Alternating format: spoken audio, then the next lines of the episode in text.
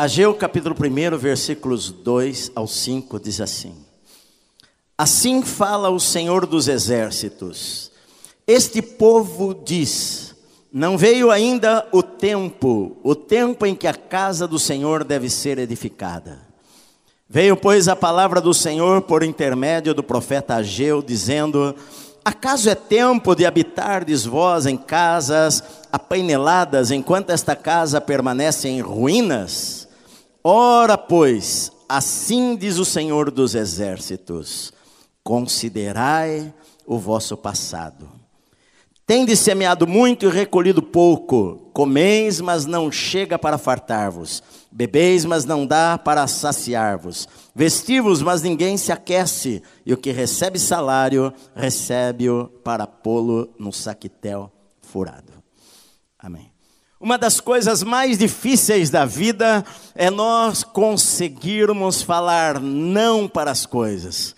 Porque nós temos às vezes convites e pedidos e tantas coisas para fazermos na vida, tantas distrações na vida que muitas vezes nós não sabemos falar não para as coisas que são menos importantes. Nós sabemos às vezes distinguir o certo do errado, nós escolhemos às vezes coisas boas, mas às vezes não escolhemos as coisas melhores. E quando nós não escolhemos as coisas melhores, evidentemente, nós estamos fazendo uma má escolha. É sobre isto que o profeta Ageu está falando aqui neste primeiro capítulo. Ageu, ele era um homem velho nesta época. Ele deve ter nascido no cativeiro da Babilônia. Israel havia sido levado cativo para a Babilônia e ficado lá por 70 anos. Agora Dário, general, invade lá a Babilônia, mata o rei Belsazar, o rei da Babilônia, e então o imperador Ciro agora está dominando o mundo. E no primeiro ano de Ciro, ele dá uma ordem, ele fala, ele autoriza os judeus a voltarem para Jerusalém para reconstruírem o templo, reconstruírem a casa de Deus. Nesta primeira turma que vai, vão 50 mil judeus, liderados por um homem chamado Zorobabel, que era neto do rei Jeoaquim, que havia sido vencido por Nabucodonosor. Zorobabel, ele volta com 50 mil pessoas para a cidade de Jerusalém, junto com o sumo sacerdote Josué, para reconstruir o templo reconstruir a casa de Deus, o lugar de adoração. Porque no ano 586 antes de Cristo, Nabucodonosor, quando invadiu pela terceira vez a terra de Israel, ele destruiu a cidade de Jerusalém completamente. Ele queimou o templo, ele destruiu as muralhas da cidade. A cidade ficou em ruínas e agora a primeira turma volta com alegria, com o objetivo de reconstruir o templo ao Senhor. Na verdade, houveram três turmas que voltaram. A segunda turma foi, veio com Esdras e a terceira turma com Neemias. Na verdade, o livro de Ageu viria Neemias e Malaquias por ordem cronológica. Então, Ageu já era velho, deve ter nascido na Babilônia. E então ele começa falando, e nós podemos saber a data exata, era no dia 29 de agosto do ano 520 antes de Cristo. Cristo.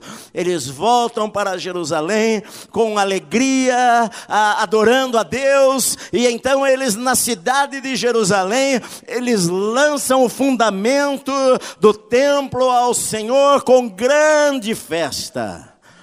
Adoram a Deus. As pessoas que haviam visto o primeiro templo, muitos deles choram emocionados, outros riem. É uma grande festa. Diz isto no livro de Esdras, capítulo 3. Só que quando eles começam a reconstruir o templo, se levanta oposição, se levanta perseguição, E os samaritanos agora começam a colocar empecilho para que o templo ao Senhor não fosse reconstruído. E então bate o desânimo. Ah, eles, eles agora, ah, debaixo de perseguição, Israel para de construir a casa de Deus. E eles eh, resolvem, cada um deles, olha, já que nós não conseguimos construir a, a, a casa de Deus, porque há muita luta, muito muita dificuldade. Então cada um deles volta e vai reconstruir a sua própria vida, a sua casa. E eles deixam a construção do templo para trás por 16 anos. Jerusalém, aos poucos, a vida começa a, a tomar um ritmo.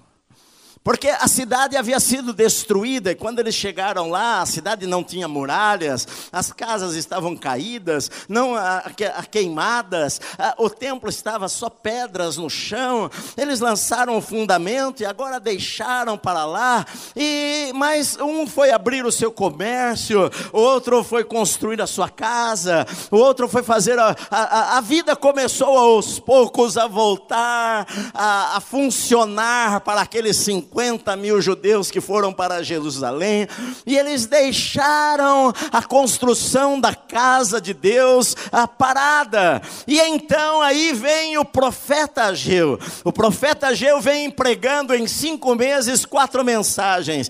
E a mensagem que Ageu fala é, é aquilo: olha, vocês estão dizendo, não veio ainda o tempo para nós construirmos a casa de Deus, ainda não é hora hora de nós fazermos isso daí. E o Senhor diz para vocês: vocês falam que não é hora de construir o templo do Senhor, mas vocês estão construindo a casa de vocês, vocês estão construindo a vida de vocês, vocês estão edificando casas maravilhosas para vocês, e o templo do Senhor permanece em ruínas, a casa de Deus permanece em ruínas. Olha, não é isto que Deus quer, as prioridades na vida de vocês estão erradas. Vocês estão fazendo coisas boas. Não há nada de errado em construir casas. Não há nada de errado em ter sonhos. Não há nada de errado em planejar o nosso futuro. Não há nada de errado em querermos coisas para nós. Mas a, as coisas não estão corretas. Vocês deixaram a casa de Deus, deixaram em ruínas. E vocês acham que isso está agradando agradando ao Senhor, e isso não está agradando ao Senhor. Então Ageu vem pregando esta mensagem. As coisas estão desorganizadas, as prioridades estão nos lugares errados o foco da tua vida está no lugar errado. É por isso que às vezes as coisas não dão certo. Então Ageu ele fala para eles: olha, analise a tua vida, comece a pensar, olha o teu passado, faça uma reflexão. Como é que estão as coisas? Vocês estão aqui já por 16 anos na terra de Israel. Ah, vocês têm plantado muito, mas colhido pouco. Vocês comem, mas não se fartam, vocês bebem, mas não se saciam, vocês se vestem, mas não se aquecem, vocês recebem salário, mas parece que o salário é colocado num saco furado. Olha, pensa, olha, examina o teu passado, examina a tua vida. Você não tem encontrado satisfação verdadeira, porque as coisas na sua vida estão nos lugares errados errados. Ao invés de vocês colocarem a Deus e o reino de Deus à frente, vocês estão colocando as suas casas, as suas vidas, os seus negócios, o seu trabalho, o seu tempo está sendo usado de uma maneira que não é a maneira que Deus queria que vocês usassem. E na verdade, nós todos às vezes cometemos este erro em nossa vida. Nós muitas vezes temos aprendido um evangelho egoísta, um evangelho em que Deus é o nosso servo, um evangelho em que nós dirigimos a nossa vida e nós queremos que Deus nos acompanhe para nos abençoar, para nos dar o carro novo, a casa nova, abrir todas as portas à nossa frente, fazer tudo dar certo na nossa vida, e se Ele não fizer, a gente não vai na igreja. Se ele não fizer, a gente fica bravo com ele. Então, na verdade, nós estamos colocando a nossa, a, a, a, nossa vida, os nossos projetos, os nossos sonhos à frente dos projetos de Deus. Muitas vezes nós nem perguntamos o que Deus quer, nós simplesmente queremos fazer.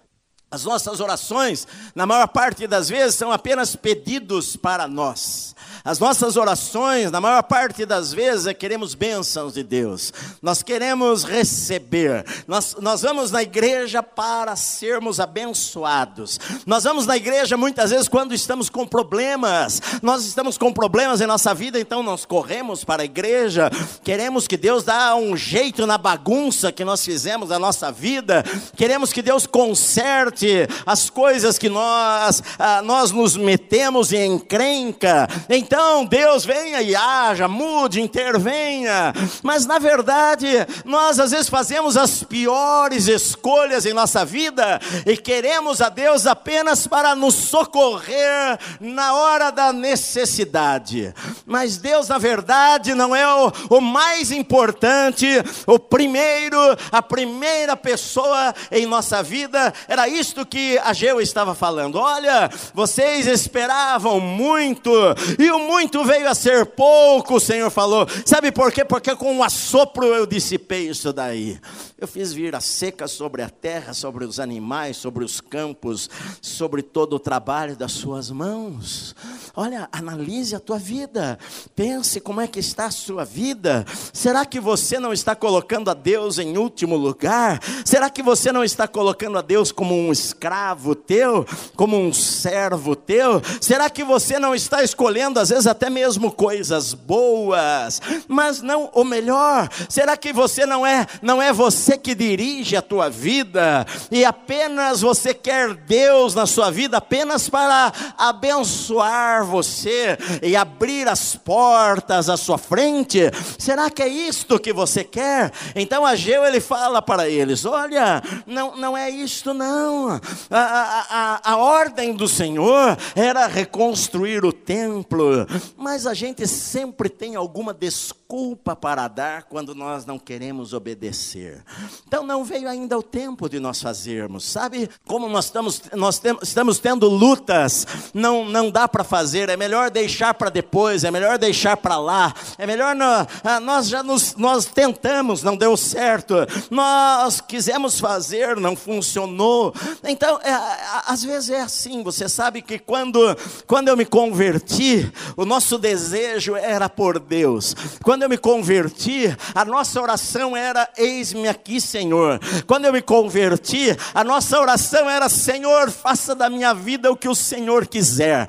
Quando eu me converti, a nossa oração era: Senhor, eu estou aqui para viver ou morrer por amor ao Senhor. Quando eu me converti, as nossas orações era: Senhor, eu entrego toda a minha vida, o meu futuro, os meus sonhos nas tuas mãos. Mas muitas vezes hoje, a nossa oração não é assim. A nossa oração é: Senhor, me dá isto, me dá aquilo, me dá aquilo, me dá aquilo, me dá outra coisa, abra a porta aqui, abençoa lá, mesmo que não seja a vontade de Deus, Senhor, abençoa mesmo assim. E nós damos passos errados em nossa vida, por isso que há insatisfação no coração das pessoas. Por isso que come não se farta, bebe não se sacia, se veste não se aquece, o salário parece que é colocado sobre um saco furado, vai embora, não termina o mês, porque nós nem consultamos a Deus como é que Ele quer que a gente use o nosso dinheiro. Aliás, o dinheiro é nosso e Deus não toca no nosso dinheiro. Se Deus quiser negócio conosco no dinheiro, o que nós queremos é que Ele nos dê dinheiro, que não nos tire dinheiro. Nós queremos ganhar. Nós queremos Deus, mas desde que Deus abençoe meu trabalho e me promova lá na empresa, eu quero Deus, desde que Deus faça com que eu tenha dinheiro para comprar uma casa nova, um carro maravilhoso. Eu quero Deus na minha vida deste jeito. Mas eu não, eu não oro, Senhor, ah, me, se o Senhor quiser me abençoar financeiramente, me abençoa financeiramente, Senhor, porque eu quero contribuir mais. Eu quero, eu quero ofertar para missões. Eu quero, Senhor, orar mais por missionários. Eu quero, Senhor, dar mais o meu tempo. Na verdade, uma das desculpas que nós damos é que ah, nós não temos tempo, pastor. A nossa vida hoje é muito corrida. E na verdade, nós, das nossas 24 horas que Deus nos dá diariamente, nós temos tempo para tudo, mas não para o que é o mais importante. Nós, até cristãos, gostamos de falar que Deus é o mais importante em nossa vida, na verdade, nós até gostamos de falar, eu entreguei tudo para o Senhor, a minha vida é do Senhor. Deus é a pessoa mais importante em nossa vida. Mas nós temos tempo para passear, nós temos tempo para ir no cinema, nós temos tempo para jo jogar o Pokémon Go, nós temos tempo para irmos no parque, nós temos tempo para assistirmos filmes, nós temos tempo para ganharmos dinheiro, nós temos tempo para trabalhar.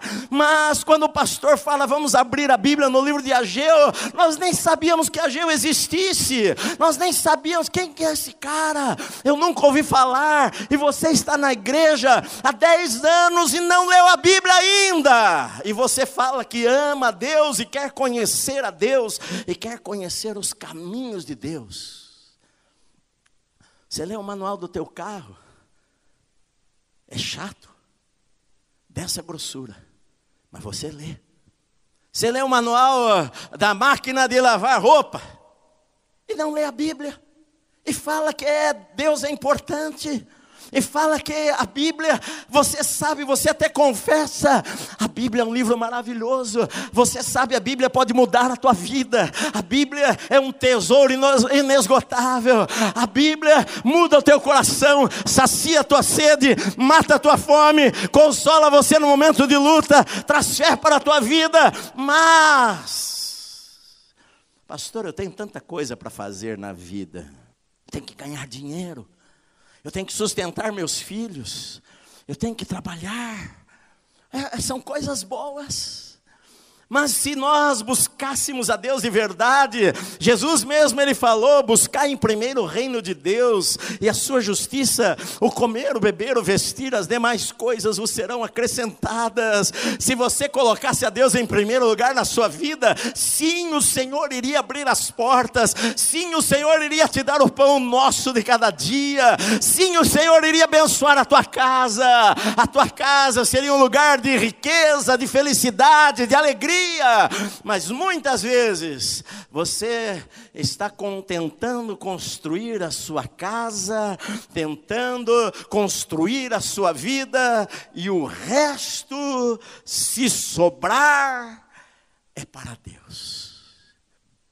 Mas você ama o Senhor, você é crente. Você ama a Bíblia. Você acredita na Bíblia.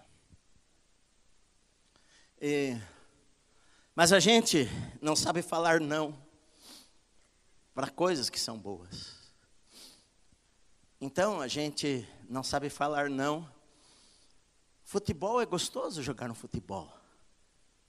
A gente não sabe às vezes falar não, não, hoje sabe o que quer? É?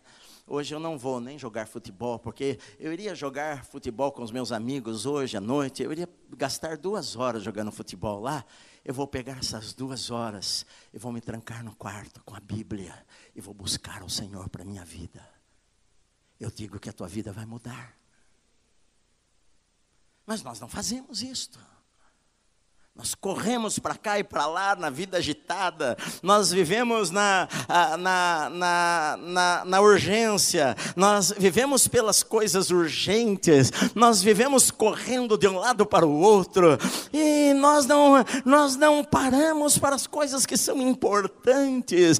Nós cometemos dois erros: o, o erro primeiro de procrastinar, de adiar, de deixar para depois. Ah, Senhor, não veio ainda o tempo, um dia vai chegar um dia vai vir, um dia eu vou fazer, um dia eu vou conseguir. Era, era o que eles pensavam: deixa eu primeiro arrumar a minha casa, deixa primeiro eu arrumar a minha vida. Quando eu estiver velho, Senhor, eu vou dar tudo para o Senhor. Mas você não sabe o dia de amanhã, meu amado, que nem aquele louco tolo, esta noite vão pedir a tua alma o que você tem preparado para quem vai ser. Você vai morrer e vai deixar aí. Tolo!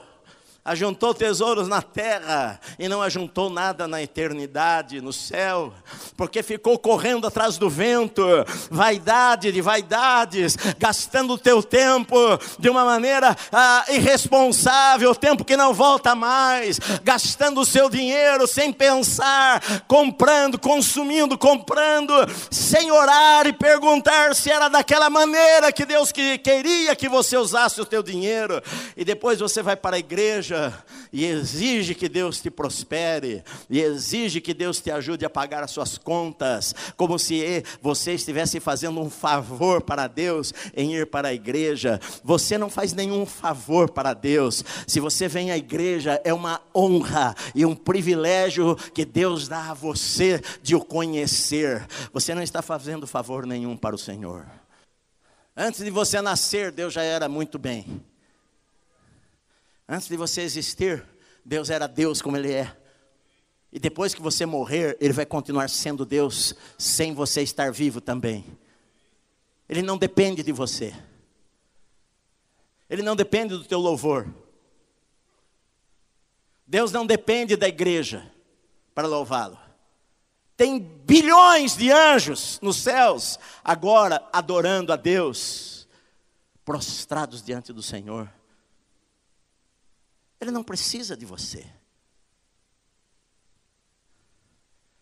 Mas nós achamos que Deus precisa da gente, Deus é carente. Tadinho de Deus, vamos para a igreja hoje. Deus vai ficar feliz da vida. Não tem como Deus ser mais feliz ou menos feliz. Ele é feliz. Sabe, meu amado, a, a, a questão de, da, do, do povo era aquilo é, vamos adiando as coisas, vamos empurrando as coisas com a barriga. A, a, as nossas prioridades estão no lugar errado. Nós estamos trabalhando achando que vamos nos satisfazer, mas no fim da história é o que Salomão falou: é correr atrás do vento, é vaidade de vaidades. Eu ganhei dinheiro, eu conquistei coisas, conquistei coisas, eu construí prédios, eu plantei pomares, eu casei, eu bebi, eu me provi de cantores cantores e cantoras, eu tive palácios, isso e aquilo, mas eu cheguei à conclusão que tudo é vazio, é vaidade de vaidades, não resolveu a minha vida. Não resolveu a minha vida. Ageu estava dizendo para eles: analise a tua vida, como é que está a tua vida? Como é que está a tua vida? Como é que está a tua casa? Como é que está teu casamento? Como é que está teu coração? Como está? Como estão as prioridades em tua vida? Quais são os teus sonhos? Os teus sonhos só são em coisas desta terra. Que pobreza que você vive, meu amado. Que pobreza que você vive. Se os teus maiores sonhos só são trocar de carro e trocar de casa, quando você morrer, vai ficar tudo aí. Tem gente que não tem um milésimo do que você tem e é mais feliz do que você. As pessoas pensam que felicidade estão nas coisas. As pessoas pensam que felicidade está em ter. Quando William Carey, o pai das missões, falou que queria ser missionário, as pessoas da igreja falaram: Deus não precisa que você vá lá, Deus vai salvar as pessoas de qualquer maneira. Mas ele queria ser missionário porque ele queria dar a vida. Eu, eu tenho um chamado, eu quero, eu quero servir ao Senhor. Sabe, queridos, o, o melhor lugar da terra é no centro da vontade de Deus. Você pode estar no meio de uma floresta lá, numa cabana, e ser a pessoa mais feliz da terra, porque você sabe que está no lugar certo.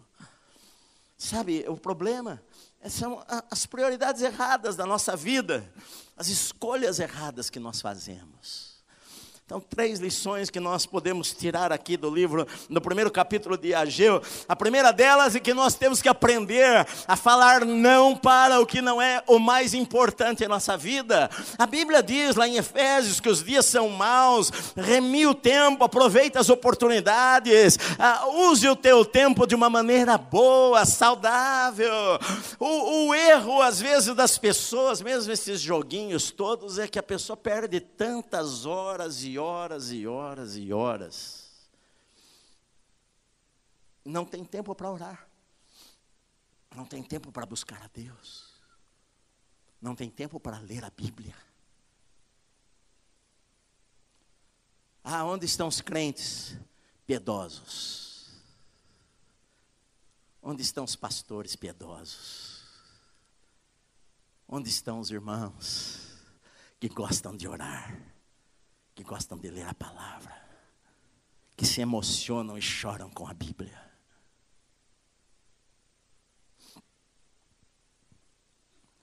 Andou circulando pela internet algumas coisas sobre as últimas palavras de Steve Jobs. Steve Jobs foi um cara sensacional em criatividade, né? Todos nós gostamos do, ah, muitas pessoas querem ter lá o iPhone. Eu hoje tenho iPhone e, na verdade, eu tenho um computador no bolso, né? Porque ele telefona, ele lê e-mails, ele manda mensagens, ele fala com pessoas, ele, ele vê internet, ele escreve cartas, ali está a minha agenda. Eu sei que eu vou viajar na hora tal, porque ali está a minha passagem. A minha passagem aérea está ali, o ticket, está tudo ali dentro do meu telefone, eu não preciso imprimir nada. Eu vou para o aeroporto, abro o meu telefone, está lá o número do localizador. Ah, sabe, ah, facilitou a vida de todo mundo, algo maravilhoso. Mas, quando ele estava no hospital, ele falou algumas palavras que estão aí na internet. Mas eu quero ler algumas que ele falou lá. Ele disse assim: Cheguei ao topo do sucesso nos negócios. Aos olhos dos outros, a minha vida tem sido símbolo de sucesso. No entanto, além do trabalho, eu tenho pouca alegria. Nesse momento estou na cama de um hospital, ele estava com câncer no pâncreas. Lembrando de toda a minha vida e percebo que todos os elogios e riquezas das quais estava tão orgulhoso tornaram-se insignificantes na iminência da morte. No escuro, quando eu vejo a luz verde, escuto o ruído do equipamento de respiração artificial, posso sentir a respiração da morte se aproximar. Só agora eu entendo que quando você acumula dinheiro suficiente para o resto da sua vida, que na verdade nós deveríamos seguir outros objetivos que não estão relacionados ao dinheiro. As únicas coisas que eu posso levar são as lembranças que o amor fortaleceu. Esta é a verdadeira riqueza que te acompanhará. Sabe qual é a cama mais cara do mundo? A de um hospital. Se você tem dinheiro, você pode pagar alguém para dirigir o seu carro, mas não pode pagar alguém para sofrer a sua doença. Os bens materiais perdidos podem ser reencontrados. A única coisa que você não reencontra depois de perder é a vida. Ele morreu no dia 5 de outubro de 2011, com 56 anos de câncer no pâncreas. Deixou uma fortuna de 75 bilhões de dólares. Jesus falou o seguinte: o que, que adianta o homem ganhar o mundo inteiro se ele perder a sua alma? Eu não sei, não posso falar se foi para o céu, se não foi, porque ah, ninguém pode falar isso no último momento da vida. A pessoa pode ah, ou, ah, lembrar de uma mensagem que ouviu um dia, até pela televisão, e naquele instante falar: Senhor, seja o meu Salvador, e morrer e ir para o céu. Mas o que eu estou dizendo é que, às vezes, as prioridades das pessoas ah, só são coisas materiais. Talvez você precise mudar um pouco o foco da sua vida, meu amado. Talvez você precise orar mais pela obra de Deus, orar mais pela santificação do povo de Deus. A, a, a igreja evangélica às vezes cre, cresceu, cresceu, cresceu em números que eu realmente não sei desse número todo quem realmente é salvo e quem realmente anda com Deus. Porque mudar de religião não quer dizer nada. Ser evangélico não quer dizer nada. Jesus não foi o fundador da igreja evangélica, nem da católica. Jesus não deu nome à sua igreja. Ele falou sobre a declaração de Pedro, quando Pedro falou: Tu és o Cristo, filho do Deus vivo. Jesus falou: Sobre esta pedra eu edificarei a minha igreja, a, a, igreja de Cristo. A igreja não é de Edson, a igreja não é de Fulano, a igreja não é daquele, daquele outro. A igreja, a, a minha igreja, Jesus falou: A igreja é dele, a igreja é dele, a noiva de Cristo, a igreja de Cristo. Ele falou: Eu vou edificar a minha igreja sobre esta palavra. Nós achamos que a vida cristã é só receber, receber, receber. Nós temos que colocar as prioridades no lugar certo.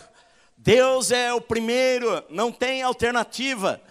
Aquele homem chegou para Jesus e falou: O que, que eu preciso fazer para herdar a vida eterna? E Jesus falou para ele: Você sabe os mandamentos? Ele falou: Eu tudo isso eu tenho guardado desde a minha mocidade. Jesus falou para ele: Só falta uma coisa para você. Vai, vende tudo que você tem, dá aos pobres e você vai ter um tesouro no céu. Por quê? Porque uh, o, o, o Deus daquele rapaz, daquele homem, era o dinheiro. E ele, por causa do dinheiro, sendo dono de muitas propriedades, ele virou as costas e foi embora. Eu queria ver se Jesus falasse hoje para todos nós: dá tudo que você tem e, e me segue. Se quantos realmente dariam tudo? O problema, muitas vezes os pastores pedem tudo, dá tudo. Mas não é isso não. E às vezes usam de maneira errada.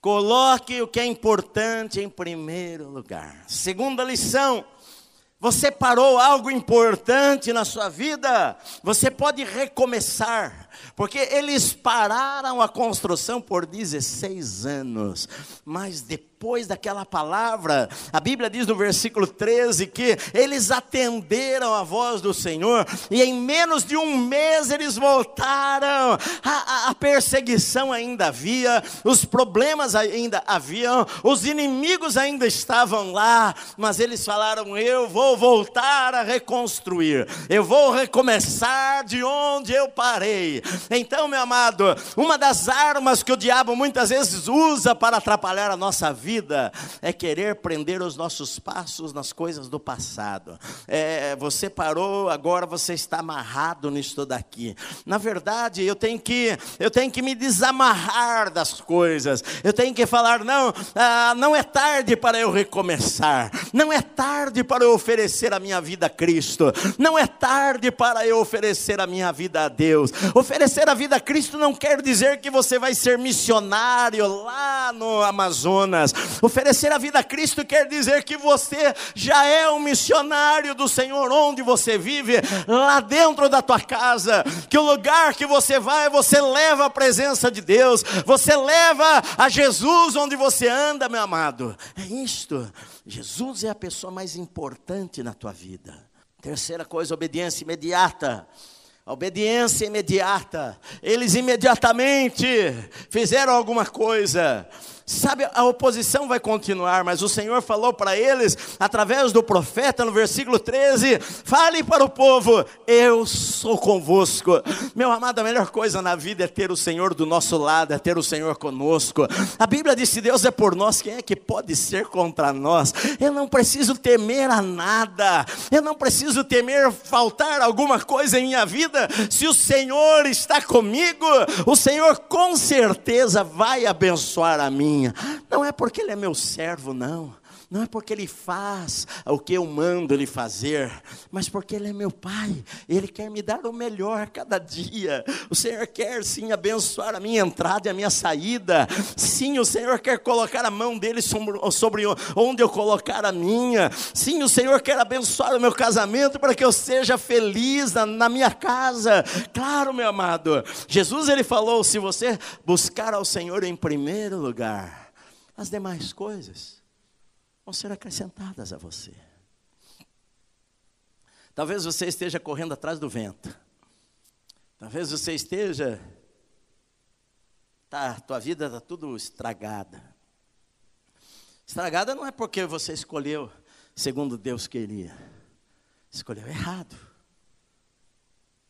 Deu passos errados.